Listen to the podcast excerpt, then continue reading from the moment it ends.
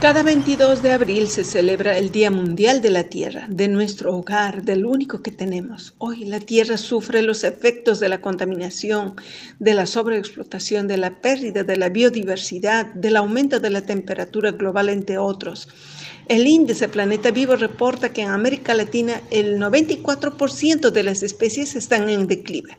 En la Amazonía, un ecosistema con 17% de deforestación y degradación al 2022.